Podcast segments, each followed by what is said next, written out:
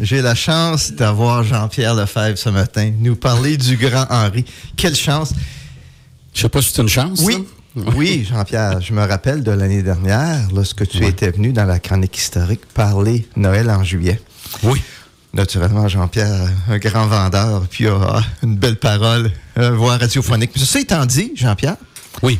le grand Henri, c'est venu à mes oreilles et euh, on- quand j'ai su le personnage, j'ai été estomaqué, surpris. Effectivement. Euh, c'est quelque chose que très, très peu de gens de Quaticook savent. Oui. Et aujourd'hui, ça va être toute une découverte pour les citoyens de Quaticook et sa région. Je te laisse faire l'introduction Ben, J'ai pas. euh, Quel poste de la radio? À CIGN. je- Aujourd'hui, nous allons battre Radio-Canada sans problème. On y va. Ben, écoute, euh, j'ai beaucoup de stock à parler. C'est pas grave, ça. On mais, a du mais- temps. Mais, mais je veux dire, on a du temps, c'est que je veux pas tout dire non plus. Parce que j'ai eu la chance, comme toi, Rock, de rencontrer la famille Ouais. du grand Henri. Et on pense qu'il y a plusieurs personnes qui ont passé à Quaticook, des grandes personnes, mais on n'a jamais vraiment entendu parler du grand Henri. Hein, On parle du grand Henri, ah oui, il a fait ci, il a fait ça, mais c'est quoi? Mais quand on regarde qu'est-ce que le grand Henri a fait, c'est à tomber en bas de notre chaise. Les gens qui ont notre âge, Jean-Pierre, qui ont à Oui. peu près 50 ans et plus, moi, je me souviens qu'à la frontalière, quand on entendait parler du Grand Riz, euh, entre autres, euh, on, on savait que c'était un gars qui avait fait des, des grandes prédictions dans sa vie. Et je me souviens qu'on se taquinait, nous autres, à l'époque. hein, tu sais. Puis là, euh, je me souviens de mon bon ami Arlen Clary, entre autres, qui disait des fois Bon, bon, le Grand Riz qui vient de prédire ci, puis qui vient de prédire ça.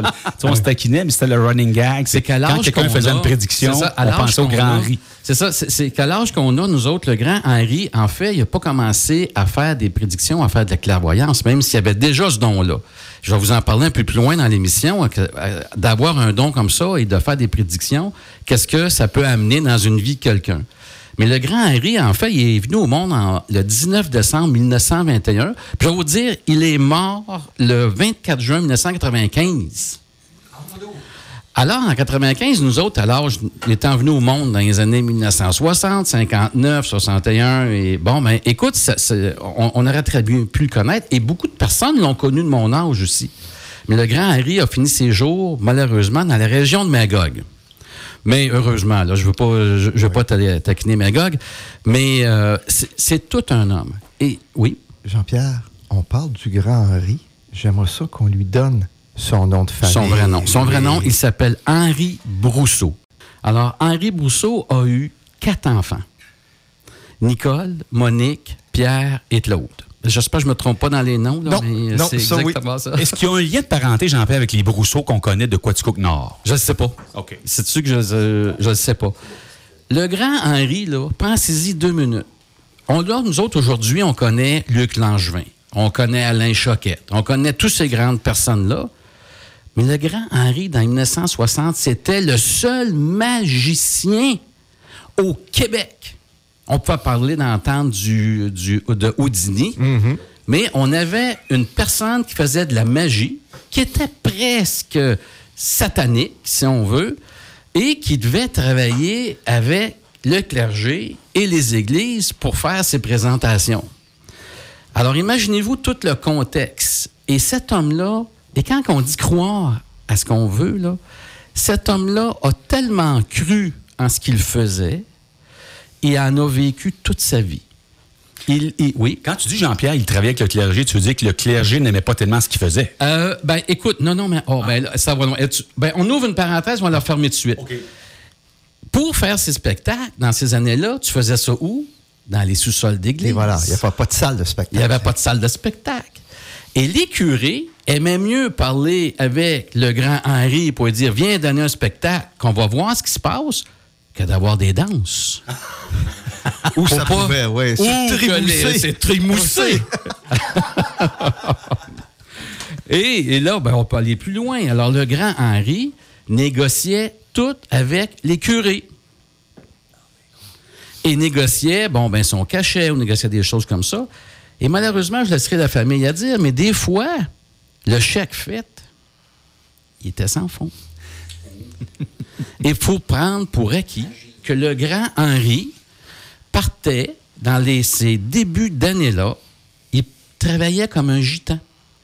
Il prenait le train, s'en allait, il partait des fois avec une pièce et demie dans ses poches pour être capable d'aller faire et donner ses spectacles un peu partout dans la province. Et souvent, il était hébergé dans les... Euh, euh, c'est le curé qui l'hébergeait ou il allait dans les hôtels. Moi, là, je vais dire le grand Henri, qui est Henri, en fait. Vous savez, dans tout début, je vais dire le grand Henri, mais dans ses premiers, premiers noms, il s'appelait Satani. Et les curés, ils ont dit, écoute, c'est trop proche de Satan, ça. Alors, euh, on va, on va, il a changé de nom, puis il a ça le grand Henri. Alors, c'est son premier, premier spectacle, il l'a fait en 1940. Savez-vous où? À Quaticook? À Quaticook, à l'école Sacré-Cœur, où est-ce qu'il a fait ses études. Wow! On a encore, parce qu'on a travaillé avec Rock, vous savez comment Rock est, on, on, est en train de monter une exposition au musée. Ils ont encore des billets là, à une pièce l'entrée puis 50 sous l'entrée. Et vous savez qu'il remplissait des salles et il y a des soirs qui faisaient un cachet de 100 dollars. Pour 1940. Pour l'époque. Pour l'époque. 1940, oui. On est en 1940. Oui. Alors, on, on, on, peut voir en 1953 et 1968, ça a été ça. Et il n'a vécu uniquement que de ça. Ah, J'ai des anecdotes à vous raconter, là, mais je peux vous en donner. Là. Je ne sais pas si vous voulez passer à la musique tout de suite. Oui, mais... oui quelques-unes, Jean-Pierre. Okay. Ça vaut la peine parce qu'on a rencontré la famille, puis on a sorti de là. Ouf! C'est fou. C'est fou les informations qu'ils nous ont transmises. Puis c'est pas fini parce qu'on va, on, on va inviter la famille à venir euh, parler en oui. public. Oui. À un moment donné, au dîner, faisait, pas au dîner, euh, le grand Henri faisait un tour de magie, c'est-à-dire que il, il, le ligotait sur une chaise, il l'attachait, puis, euh, il fait, puis devant lui, il y avait un, un, genre de seau avec toutes sortes de, de babioles dedans, des vêtements, des mitaines, euh, des... Imaginez-vous tout ce qu'on peut mettre dans, un gros baril. Fermait le rideau, puis tu voyais toutes les choses passer par-dessus le rideau. Rouvrait le rideau, le grand riz t'a attaché, même place, même position, dans, en l'espace de trois secondes. Alors, à un moment donné, il y a deux soldats qui ont dit, ben nous autres, là, on va, on va t'expliquer, nous autres, on va t'attacher. Parce que là, on se dit, c'est correct, ils vont l'attacher. Alors, les deux soldats sont montés sur la scène. Il y avait un genre de porte, là, parce qu'il y avait. Euh, c'était pas un rideau, c'était une porte, un genre de pièce qui fermait quand il ouvrait. Alors, les, grands, les, les, soldats, ils ont dit il y en a un qui a défait son lacet de, de bottine, si tu veux, puis il a dit il a couché sur le ventre. Il a attaché ça, les, les poignets dans le dos avec euh, les chevilles. Mais là, l'épouse du grand riz est là, là. Et la magie, on sait, hein, c'est de l'illusion, là. Mais ah là, oui. elle, elle, elle, elle, voit ça. c'est comme la lutte. C'est comme la lutte, euh, René. Alors, alors, le grand Henri, euh, sa femme est quand même très inquiet, même ses enfants qui le regardent, puis ils disent ouais, qu'est-ce qu'il va faire? Et le grand Henri fait un clin d'œil à sa femme pour lui dire Fais-toi-en pas, j'ai ça sous contrôle. Alors, il l'attache, les soldats sont sûrs de son affaire, il est couché, ils le mettent dans la pièce. Puis ça, exprimé clairement, là, il a, il a même pas fermé la porte au complet. Il a encore la main sur la poignée. Que le grand Henri pousse la porte avec le lacet dans les mains. Et il lui dit J'irai pas en guerre avec toi de la manière que tu attaches les prisonniers. oui. Alors, écoute, des, des, des, des, choses comme ça, on peut en parler, on peut en parler euh, encore et encore, parce que, euh, écoute, à Trois-Rivières, tu étais là quand ont parlé. Oui. Trois-Rivières, le grand Henri se fait enlever toutes les dents. Vous pouvez savoir c'est quoi se faire enlever les dents? Ça, c'est pour le vrai, là. Pour le vrai, là. Très vrai. Non, non, les, ah. les filles l'ont dit. Ah, ouais. C'était surprenant. Et là, là, il se fait enlever ça le matin. L'après-midi, il faut qu'il aille, justement, dans le temps, il arrachait les dents. Il faut qu'il se rende euh, à Trois-Rivières. Et à Trois-Rivières, il donne son spectacle. Ils ont mis le dentier encore ses gencives pas fermées, là, si tu veux. Là. Mm -hmm. Alors, il mettait le dentier, faisait une partie du spectacle, sortait, se rinçait la bouche. Il a fait ça dans une misère incroyable. Là. Alors ça, c'est le personnage du grand Henri. On ne peut pas s'imaginer qu'est-ce que c'est faire de la magie. Tantôt, je vais vous parler après la musique. Mm-hmm. Mm -hmm. je, je, vais vous parler comment qu'un magicien peut agir. Et moi, quand j'ai vu ce que c'était, ce qu'il faisait, c'était incroyable. C'est- Je vous dis, ça relève du miracle de partir ce qu'il a fait. À aujourd'hui, avec toutes les techniques modernes qu'on a, puis qu'on peut voir euh, euh, les grands Copperfield de ce monde, les choquettes ou name it, là, tiens. Oui, excellent. Écoutez, euh, Jean-Pierre, excellent, très intéressant. On y va d'une pause musicale. Oui, et on revient. Oui. Restez avec nous, s'il vous plaît. Restez avec nous parce qu'on a encore d'autres anecdotes et d'autres histoires à raconter à propos du grand Henri. Et la chanson est de circonstance euh, de la formation Pilot même. Magic.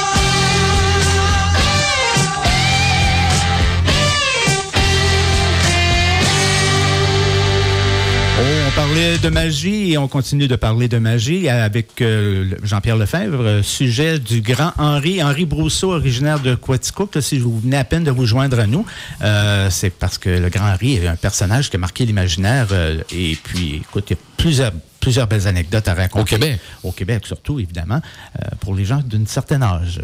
Ben, d'un certain âge, oui, ça, ça, ça, ça, on peut dire. Ouais, J'ai j'ai aimé ton sourire, Jean-Pierre. tu te sens un peu coupable. Non, non, non, non, c'est- Il voulait savoir s'il se sentait inclus dans ce groupe-là ou non. Je me posais des questions. Mais tu sais, quand on parle d'Henri Brousseau, le grand Henri, c'est un homme qui a été au Québec, mais je reviens sur ça, un des. Le, le personnage, le magicien au Québec, j'oserais pas dire au Canada, mais moi, ça me tente de le dire. Parce qu'au Canada, je n'ai pas connu d'autres. Avais pour. Puis quand tu regardes ça ces années-là, tu avais le Houdini, puis après ça, ben, tu as eu le Grand Henri, qui est parti à zéro. Et ça, c'est intéressant. Ça, je veux le dire. Et Je ça, mesdames et messieurs, écoutez bien ça, c'est très intéressant. Vas-y, Jean-Pierre. Écoute, quand on dit partir à zéro, aujourd'hui, je fais de la magie. J'essaye d'en faire, en tout cas. Je suis des cours, j'ai un professeur pour me l'expliquer, j'ai tout ça. Là. Le grand Henri, là, pensez-vous qu'il y avait quelqu'un, là, pour lui expliquer ça? Là? Pas un mot d'anglais dans ces années-là qui lui parlait. Il a commencé à aimer la magie, savez-vous comment? Et ça, Rock va être capable de vous le dire comment. Comment que ça a débuté? On sait de par la famille qu'il a fait venir plusieurs livres en langue anglaise des États-Unis. C'était bien. C'était bien en soi. Mais il avait un ami à Quatico. Et sa fille nous a permis de laisser entendre que, de par ses qualités, son don, il est devenu un peu marginal par la, forme, par la force des choses. Mais son grand ami est Normand Houlet. Ah, ben, tiens, tiens, le lien. Et voilà.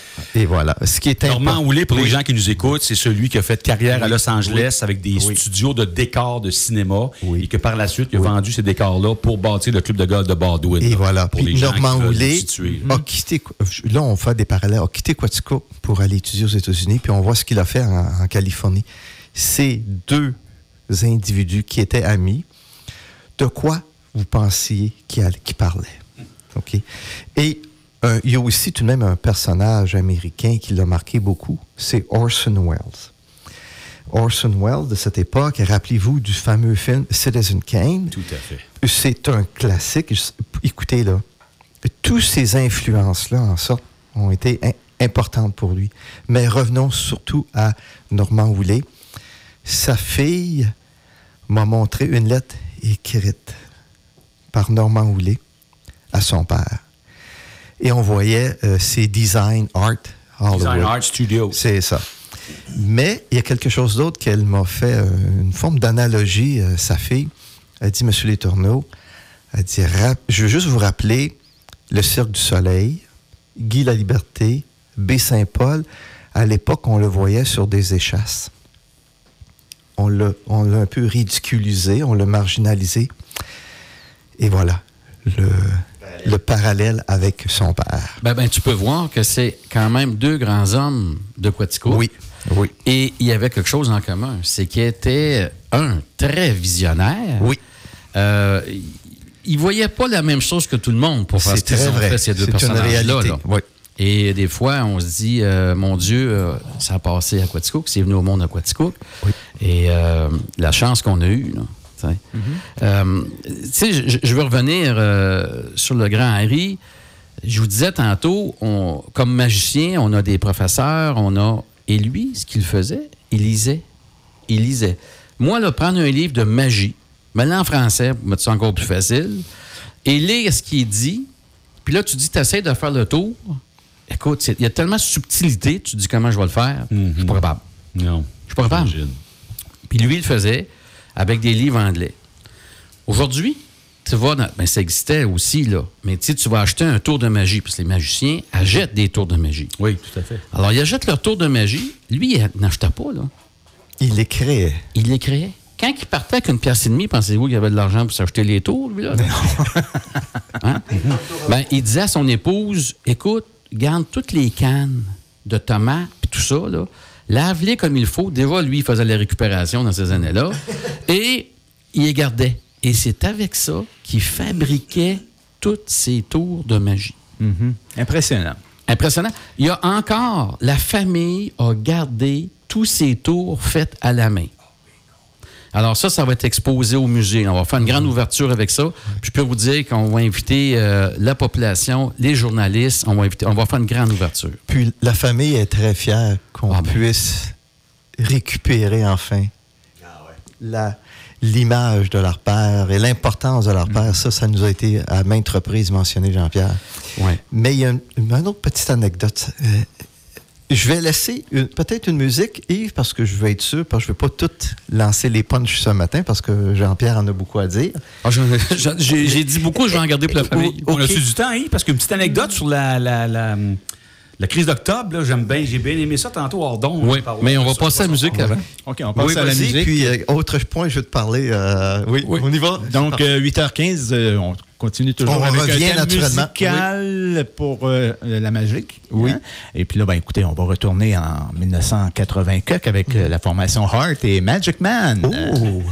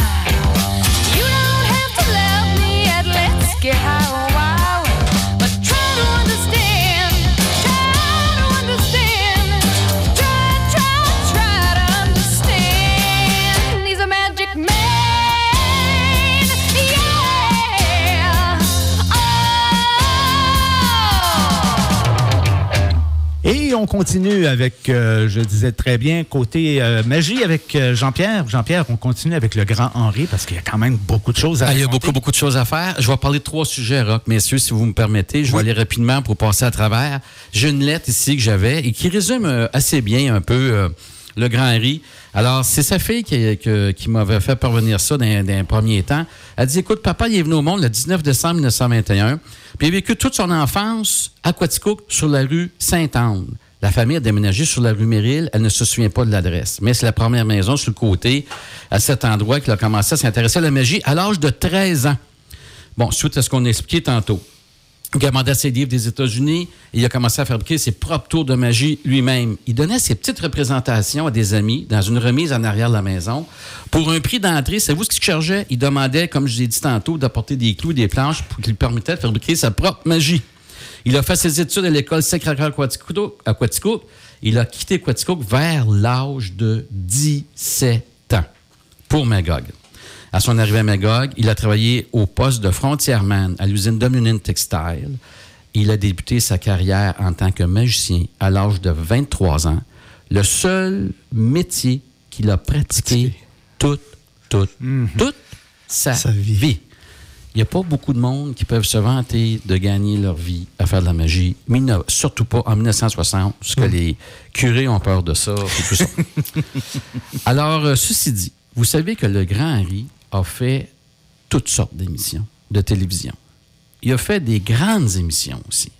Alors, il a passé, euh, dans le temps, c'était à Télémétropole, que ce soit avec Réal Giguère, euh, etc., etc.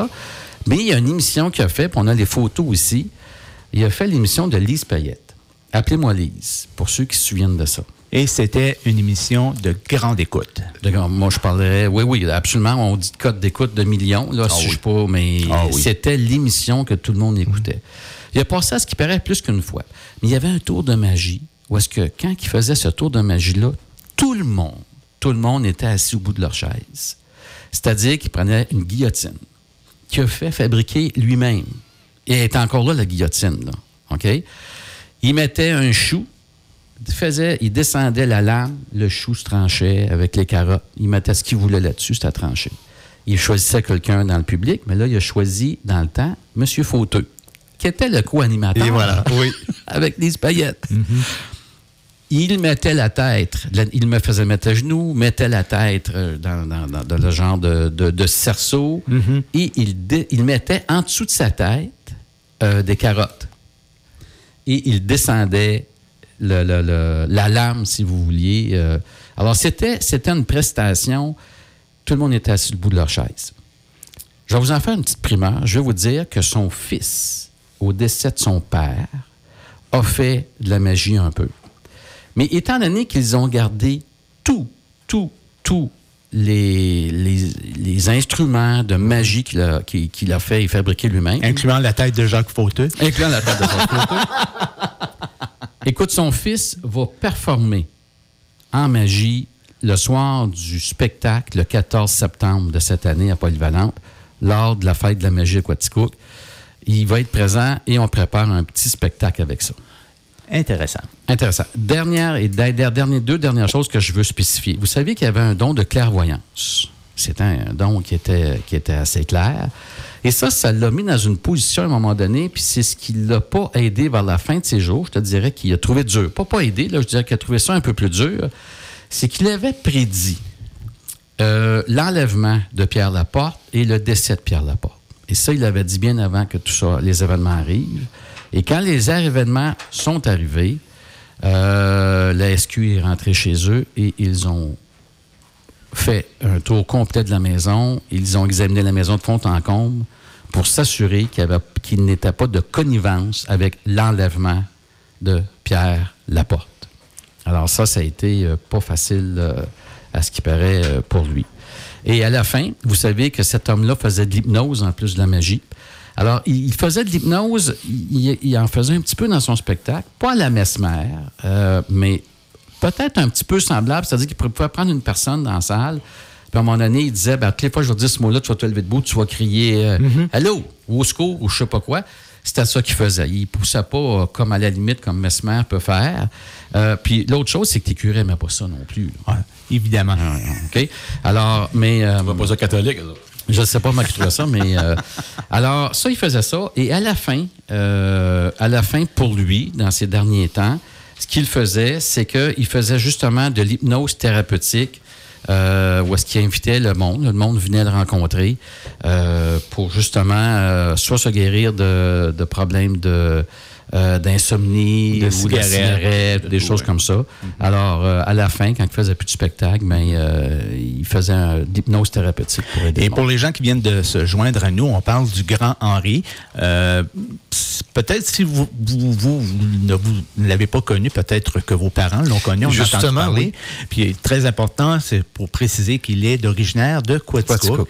Et Oui, puis monsieur. qui a connu une carrière euh, quand même reconnue à travers la province de Québec. Oui. Et puis c'est ça, c'est très intéressant. Et, et ce qui va être important aussi, c'est qu'on va préparer au Musée Beaune euh, une exposition du grand Henri Oui. Bientôt. Oui, bien oui, naturellement. C'est ça. Oui. Et puis, euh, lors du prochain spectacle gala de magie à Quaticook, son fils va également performer. Oui, puis euh, c'est sûr qu'on va faire un hommage à la Ben famille oui, du Grand. Il, Il va avoir faut. une place. euh, il faut que ça reste marqué à Quaticook, euh, ce personnage-là. Et la fête de la magie cette année, bon, c'est sûr qu'on va y faire une, une place pour se remémorer des- de ce grand Puis personnage. on n'a pas terminé à la radio, Jean-Pierre. Non, non, non, parce que- Ensemble, on a bien parlé de d'autres euh, Oui, oui. chroniques. On à va inviter les Oui. enfants à venir, Le. Festival de la magie, vous reculez en septembre, hein? Euh, oui, oui, oui, oui, oui, C'est oui, quelle date? oui, oui. C'est le 13 et 14 septembre. Vendredi 13, ça tombe bien. hein? Très bien. Et euh, 14 septembre. Alors, ces dates-là, m- vous pouvez mettre ça déjà à votre agenda parce qu'on a. Mais écoutez, là, on a un spectacle. Je peux pas tout vous vendre, mais on a du monde qui vient, qui vient des États-Unis, peut-être d'Europe. euh, des tours et encore au centre-ville, ça va être gratuit. Euh, écoutez, j- j'ose pas vous en parler parce que je veux pas tout brûler les punches, mais ouf. Hey, Jean-Pierre, Jean- excuse-moi, oui, on a de très bons messages sur. euh, Ah oui. sur les On a reçu des textos, ouais. Merci beaucoup des Et ça, commentaires. c'est de la magie pour nous, ça. Hey, merci Oui. beaucoup de m'avoir Ben, merci, invité. Jean-Pierre. Merci beaucoup. Excellent. Et, et je veux remercier, là, sincèrement, je veux remercier la famille Brousseau. Ils sont, ils sont, ils sont tellement gentils, cette famille-là. Ils sont tellement présents. C'est du monde de cœur. Je les aime déjà beaucoup. Ben là, Jean-Pierre, Moi, excusez-moi, je dois quitter. Ça, C'était mon tour. Le cab m'attend. Merci beaucoup, Jean-Pierre. Merci, merci de m'avoir invité.